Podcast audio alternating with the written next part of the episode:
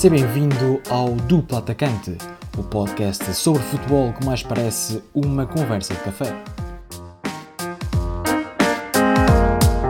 Sejam muito bem-vindos ao 27 episódio do Duplo Atacante. O meu nome é Luís Ramos. O meu é Rafael Reis. E vamos então analisar aquilo que foi a 12 jornada da Liga Binuin, uma jornada eh, que foi recheada de polémica logo no sábado. Nós não vamos dar muito destaque a esse jogo, mas também uh, é imperativo falarmos do, de um dia negro para o futebol português. Uh, não sei se tu queres uh, pronunciar-te, Rafa, sobre o jogo do Belenenses Sade Benfica.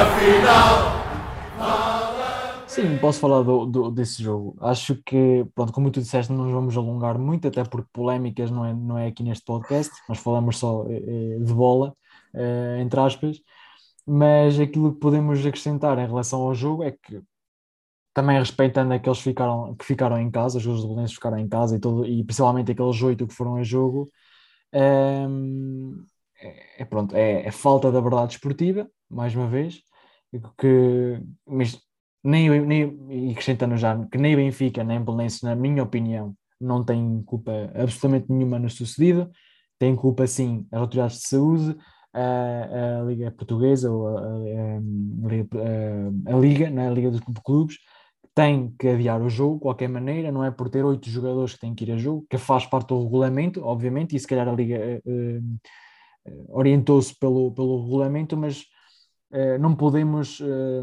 numa, numa altura de pandemia, não podemos estar a ligar a um regulamento que, na minha opinião, está mal, está mal feito. A Liga tinha, obviamente, de, de, de adiar o jogo, eh, não houve acordo, ou nem sequer se tentou ir a, a chegar a acordo com, com, entre os clubes, entre os dois presidentes, para, para adiar o jogo. A verdade é que soube-se depois que o Bolense estava até às sete da tarde à espera de saber resultados ou, ou, da disponibilidade de certos jogadores para poderem, para poderem entrar em campo.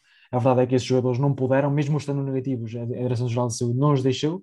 Uh, outro ponto que aqui queria, queria pegar, e era para acabar este assunto do, do Benfica, contra o uh, que a Direção-Geral de Saúde veio dizer que, que, que não podia uh, adiar o jogo, que não era da competência da Direção-Geral de Saúde adiar o jogo, mas eh, tivemos no ano passado um caso na Segunda Liga de um Feirense Chaves, eu sei que não foi Direção-Geral de Saúde, foi o delegado de saúde, naquele, naquele caso acho que até foi de, de Santa Maria da Feira, que adiou o jogo uh, em pleno estado, os jogadores estavam todos em campo, acaba-se por adiar um jogo, estava 11 para 11, havia jogadores suficientes, tudo suficiente, mas havia um, um surto de Covid no grupo desportivo de Chaves que eh, fez adiar assim, assim o jogo, que era o que devia ter acontecido, é?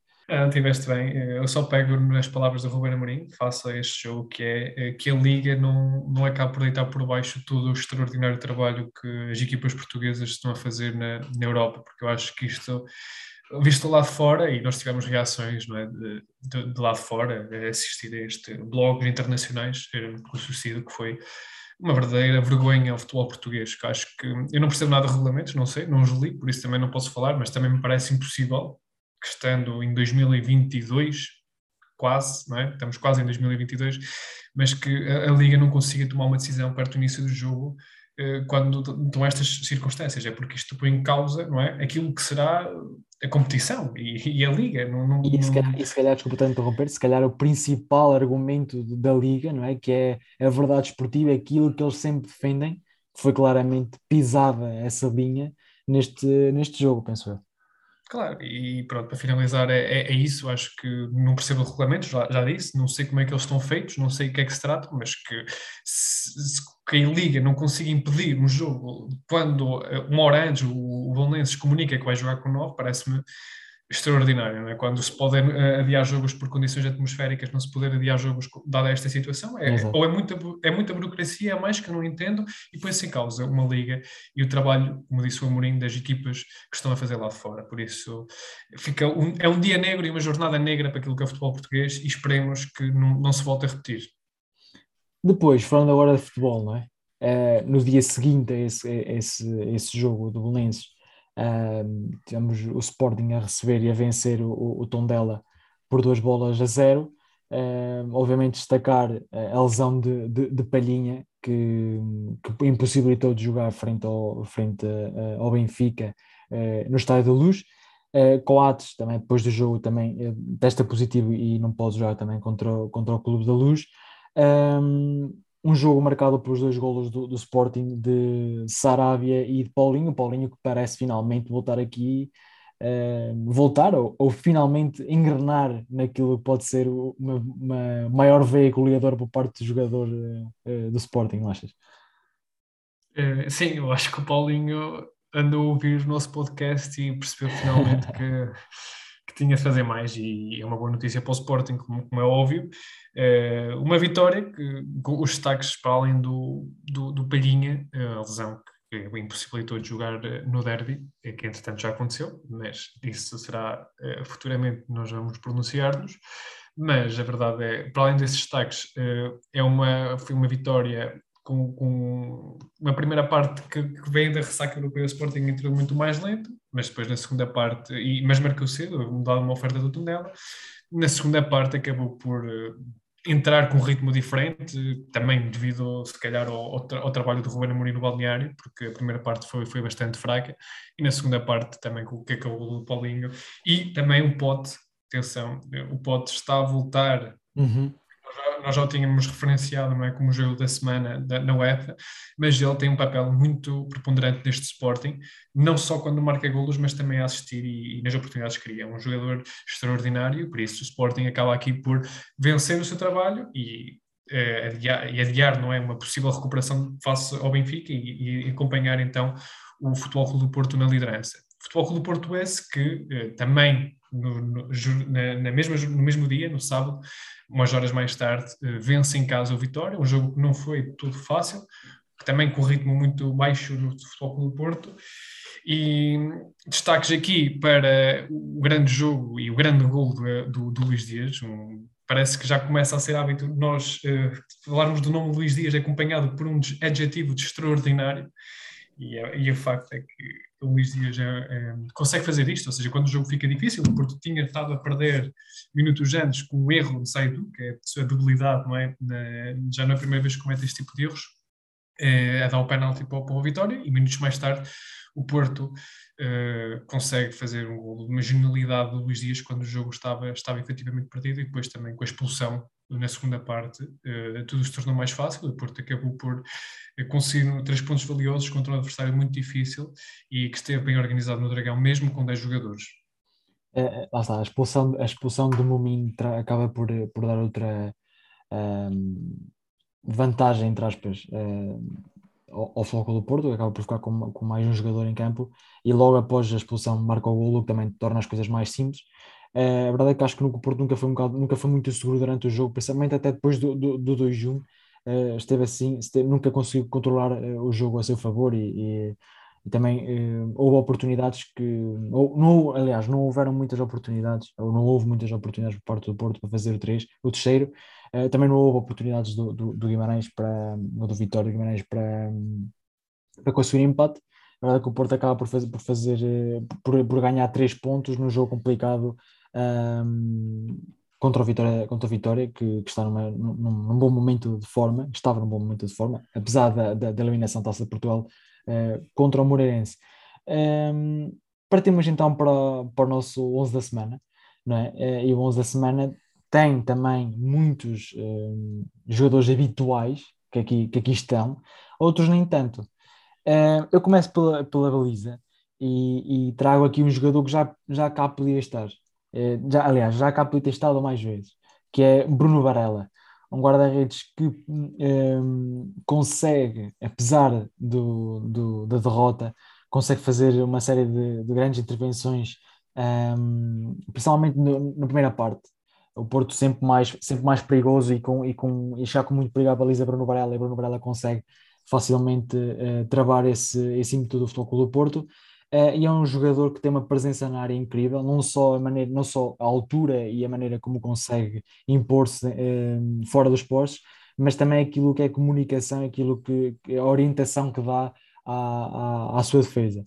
Depois, na esquerda, começamos pela, pela defesa esquerda, não, não há muitos destaques, portanto trouxemos um lateral direito é, meio inventado, é um lateral, aliás, um lateral esquerdo meio inventado, escolhemos Mufi, Mufi é, que faz um excelente jogo, faz uma assistência para golo numa vitória é, fenomenal do, do, do Portimão, do Portimonense em casa do Famalicão, é, com Carlinhos em destaque, iremos também falar dela mais à frente, Uh, e também, mais uma vez, um grande jogo na Nakajima, parece finalmente estar aqui a uh, entrar nos uh, o jogador nipónico que não, teve, não teve os seus melhores, os seus melhores dias no Futebol Clube do Porto.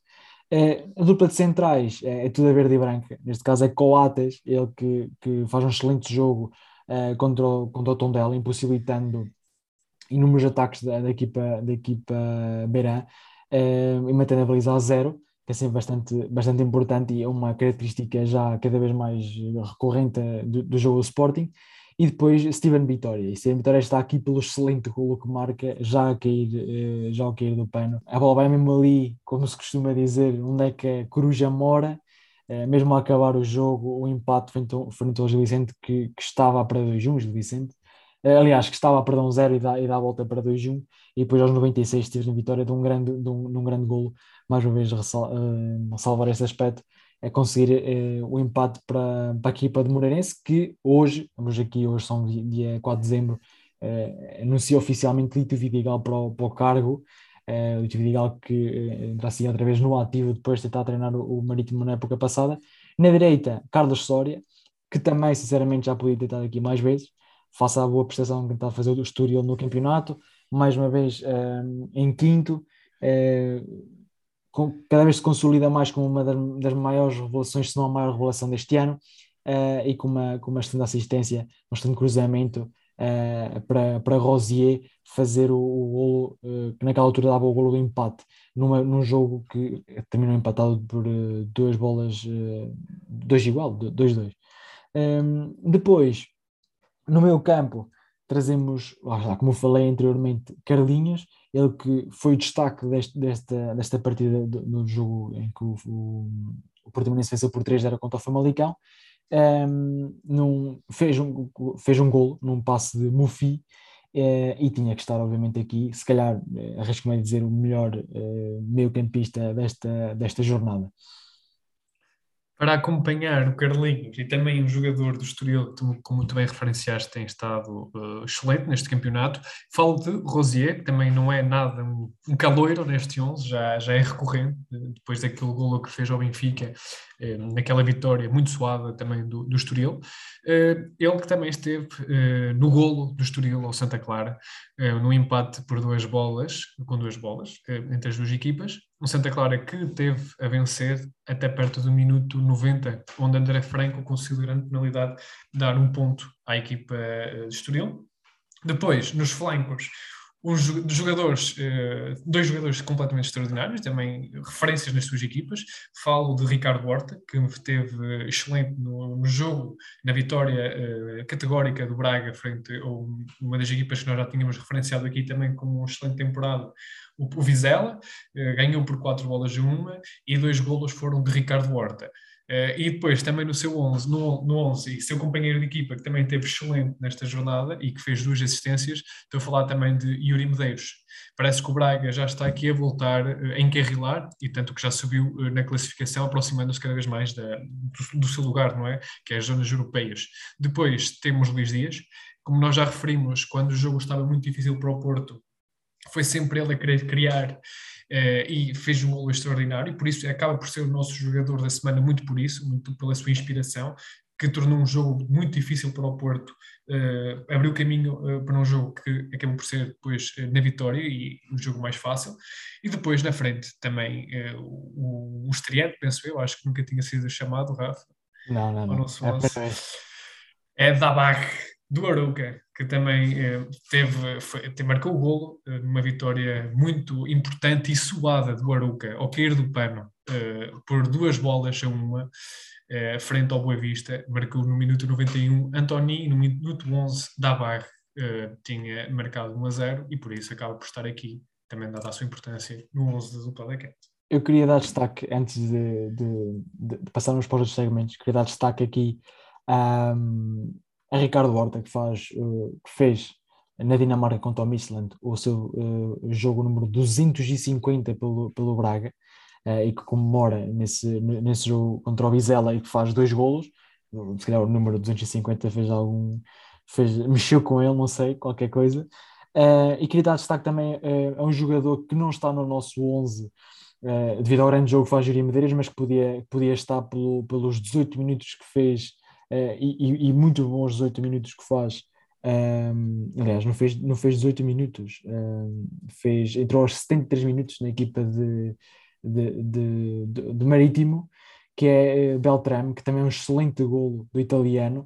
Ele que tinha estado esta, esta época, esteve fora uh, muito tempo por lesão, uh, só há, há, coisa de 4 ou 5 jogos é que ele, é que ele começou uh, a jogar na equipa do Marítimo e o avançado, o meio ofensivo do, do Marítimo, a fazer um excelente golo, o seu primeiro golo com a camisola do Marítimo, contra o Passo Ferreira, num jogo em que é, carimba a primeira vitória da época do Marítimo em casa, logo na estreia de Vasco Seabra, ele que, que, que se estreou com a tal vitória frente ao Passos de Ferreira uh, no Marítimo.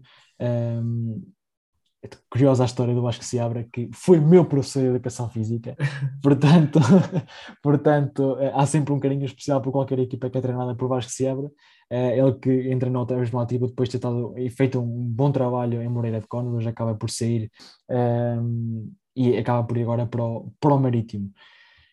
Passamos então assim para, nossa, para as nossas perguntas. Um, hoje, Luís, eu dificulto-te. Eu sei que estou a começar, mas hoje eu vou dificultar a vida. E de que maneira, meu amigo? Faz, faz as tuas Estou ansioso, estou ansioso e pronto, eu também trago aqui os três jogadores. Uhum. Uh, um deles, o primeiro, digo já que descobriu, descobriu, não, já sabia quem ele era, mas trouxe-o hoje uh, para, para o episódio, fruto daqueles, daquilo que foi o jogo, uh, também de hoje de manhã, que eu tive a oportunidade de ver da Premier League, West Ham Chelsea. Por isso, é um jogador é uma, é que atualmente. Ou está no West Ham ou está no Chelsea, não é? Digo-te já, pronto, que está no West Ham, porque também tenho que dizer o percurso dele, e claramente ele está no West Ham. Exato. Ele jogou uh, sempre em Inglaterra, formou-se no City e agora está a jogar desde 2019, 2020 no West Ham. É o, o, foi... é o Bowen, não é? Exatamente. É o foi... Também, por acaso, também, esta... também vi o jogo e, e marcou dois, não foi, penso eu. Eh, e depois um golaço do Mazuaco a fazer o, o 3-2 contra, contra o Chelsea. Uma boa equipa, este, este West Ham está. David Moyes, quem diria David Moyes? Não? É?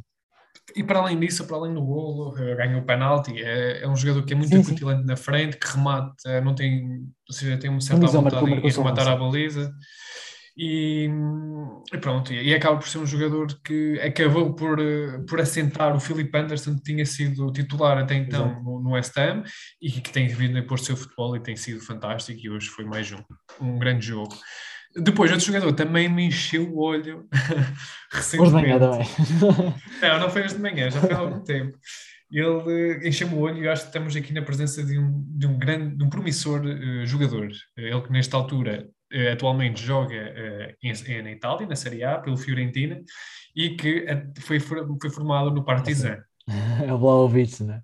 Okay, esta é fácil. É um grande jogador. Melhor marcador, pensou da Série A neste momento. Só estou a trazer aqui jogadores que atualmente me encheram o olho e que uhum. acho que têm estado muito bem. E o Vlaovic é um jogador muito potente é um crack, na frente, é um craque. E este não engana, este vai ser mesmo um grande jogador. Ele, ele, jogou, ele jogou na Sérvia contra Portugal, até, até, acaba, até acaba por dar o lugar ao Mitrovic, que depois eh, faz o golo contra, contra Portugal. E por fim, trago-te um jogador que já está retirado, apesar de só ter 31 anos. Retira-se na época de 19-20. Ele que fez a sua formação no Mainz, jogou no Leverkusen, ainda fez uma época no Chelsea, teve no Wolfsburgo, Dortmund e acabou a carreira no Spartak Moscou em 2019-2020. Sabes quem é que estou a falar? Olha, boa, boa, essa foi boa. Uh, Mainz. É um jogador alemão. Pois. Mainz, Leverkusen, teve duas épocas no Chelsea e nem jogava é, no Chelsea? Fez 43 jogos na primeira época e na segunda fez 22. Então, o jogador Depois, na, na, no Chelsea, não é? Pelos vistos.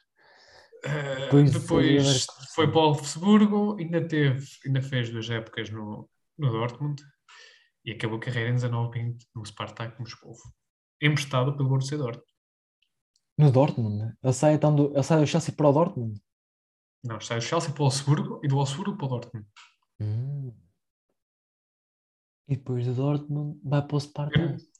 Não é assim, é emprestado, mas ele é emprestado, ainda é emprestado a outra equipa antes, que é o Fulham, e depois vai para o Spartak Moscou. Eu acho que o Fulham já deve dar uma ideia muito clara. Não, Eu nada. deixei, eu deixei o Fulham, eu deixei o Fulham para o fim porque eu acho que ia ser mais óbvio. Nada. Mas é Zero. parece. nós- Ele também Zero. jogou, atenção que ele jogou no Euro, jogou pela seleção alemã, eh, no Euro 2012, no Mundial 2014 no Brasil e ainda esteve no Euro 2016. Ou eu estou a ser muito burro, ou então não consigo mesmo chegar. É, O alemão que acaba a carreira aos 31, que jogou no Chelsea, no Dortmund. eh, É um extremo, fez em 430 jogos, tem 108 golos marcados. em 400 tem 108 golos. Uhum. Não- eu vou desistir para não passar mais vergonha, sinceramente. Chama-se André. Ai, Xarra, pois, pois. Não, não ia lá, não ia lá. Sim, Não ia sim, lá? Não ia lá porque não estava mesmo, mas, mas sim. O Char... Pois, exato. Lembro do, do, do no Chelsea. E no Fulham, e ele, ele depois foi para o Fulham, naquela, naquela altura em que o Fulham pronto, com, subiu. Não, o Fulham, com- o Fulham não ajudou. Zero. Zero Fulham. Pensava, porque eu lembro mais, dos- curiosamente, lembro mais do Charles no, no Fulham que no, no próprio Chelsea. Não, lembro mais dele no Chelsea. Eu Lembro-me da, da boa época que ele faz no, no Leverkusen e depois vai, vai para o Chelsea e até a primeira época, até mais ou menos, não, é- não, é um jogo- nunca foi um jogo muito utilizado, mas era sempre algo até importante na primeira época que no Chelsea.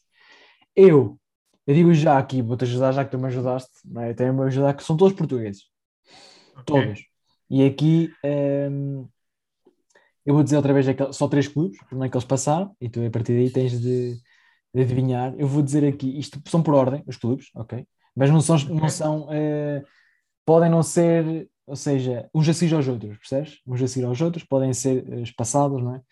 Eu vou dizer aqui que este jogador esteve no Sporting, Benfica e Atlético de Madrid. Sporting, Benfica e Atlético. Também Pois, posso já. dizer que estes jogadores já acabaram carreira. Não há muito tempo, mas já acabaram carreira. Estás a falar do Sinão Sabrosa? Muito bem, Luís. Estou parvo para a minha, para a minha vida. Sinão Sabrosa que jogou, foi formado no Sporting, foi ídolo no Benfica e também deu uma perninha no Atlético Madrid. Aqui nosso quase conterrâneo, né? Natural Vila Real, que jogou aqui num clube onde nós jogamos, quando éramos onde, contra quem nós jogamos, o Diogo Cão. Sabrosa, não é? Ai, era, era Diogo Era, Cão, era Cão. Sabrosa. Eh, depois, esta se calhar é até mais simples, eh, jogador que veio do Corinthians, Sporting e Porto. E é português? Oui, oui. é ele naturalizado, veio podemos dizer assim. A, a Já, Corinthians. já ajuda.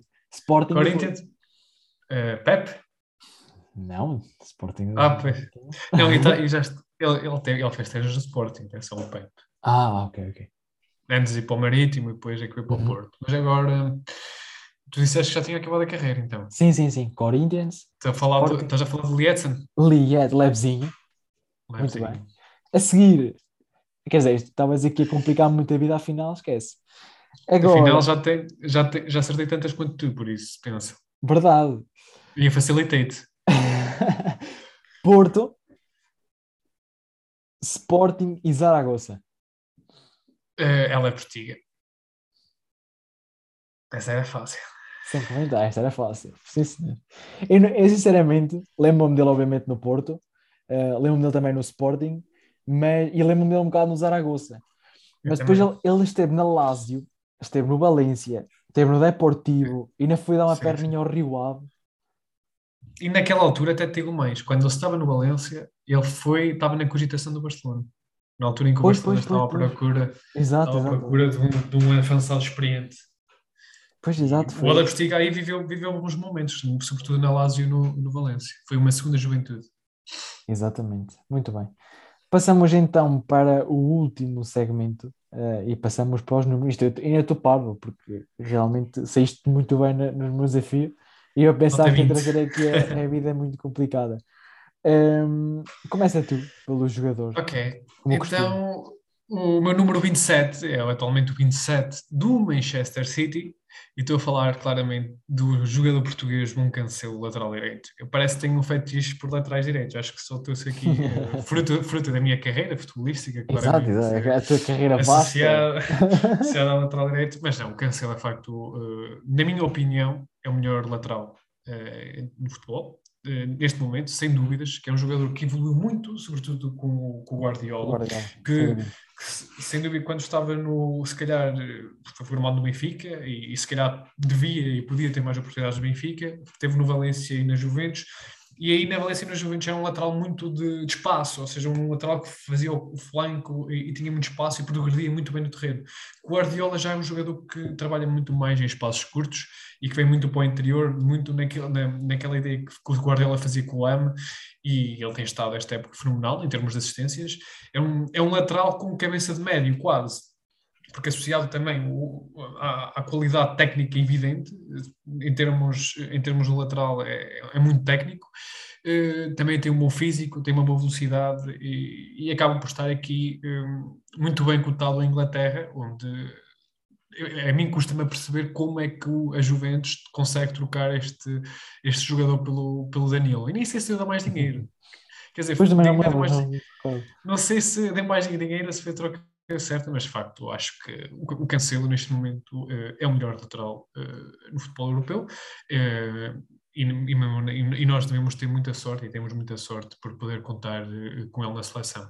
Temos muita sorte, mas é como tu disseste, ele no Valência não é? E na Juventus era um jogador, como disseste, jogador de e no Benfica, não é? Um jogador que fazia a ala e era mais colado à linha e vai-se a ver que agora é, é um jogador, se calhar, como tu dizes, é um jogador que, que gosta de explorar também a parte do meio campo, com constantes assistências e jogando mais no lado esquerdo.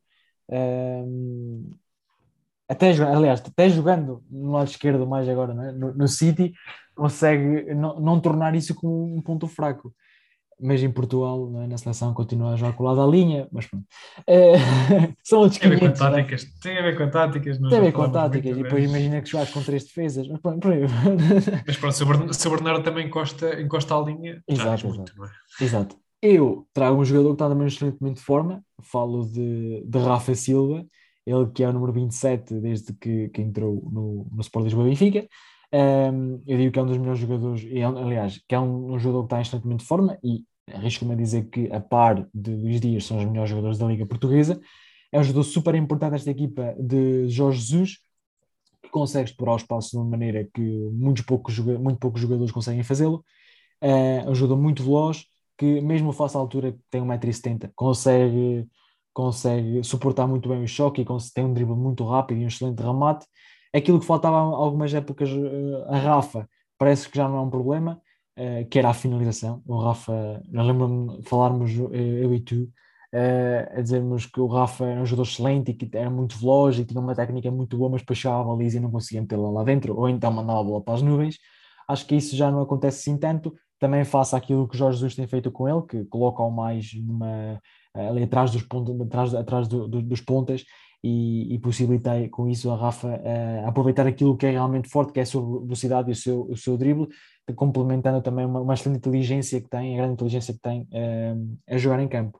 É, é, um jogador que já conquistou, obviamente por estar no Benfica, já conquistou também muitas coisas, uh, duas taças de Portugal, uma super taça de Portugal, dois campeonatos de Portugal pelo Benfica, é obviamente campeão da Europa em 2016 por Portugal e também ganhou a Nations League, é um excelente jogador com 28 anos, ainda tem muito para dar, um, acredito que pode ser um, uma luta ali para ver quem é melhor do, do, do campeonato com, com, com Luís Dias. Não é? Uh, e é verdade, eh, tu fizeste jus, não é, o Rafa, uh, e não tenho nada, assim muito mais a dizer sobre, sobre o Rafa, e, e a verdade é que ele, é aquele aspecto que nós tínhamos falado antes, uh, há uns anos atrás, do Rafa, era, era mesmo em termos de decisões, uhum. e penso que está um jogador diferente, também mérito do Jorge Jesus, que o mérito que se lhe há de reconhecer é, é a valorização dos jogadores, e, e ele está a valorizar o Rafa de uma forma que se calhar só o Bruno Lage é que conseguiu fazer nestes anos todos no Benfica. Damos por sim terminado o episódio número 27 do Duplo Atacante. Espero que tenham gostado de ouvir eh, este episódio. Esperamos por vós numa próxima. A próxima semana, já sabem, no domingo irá ser outro. Uh, até para a semana e um grande abraço. Um abraço, uma boa semana e ouvemos-nos no próximo episódio, ou pelo menos vocês ouvem-nos no próximo episódio.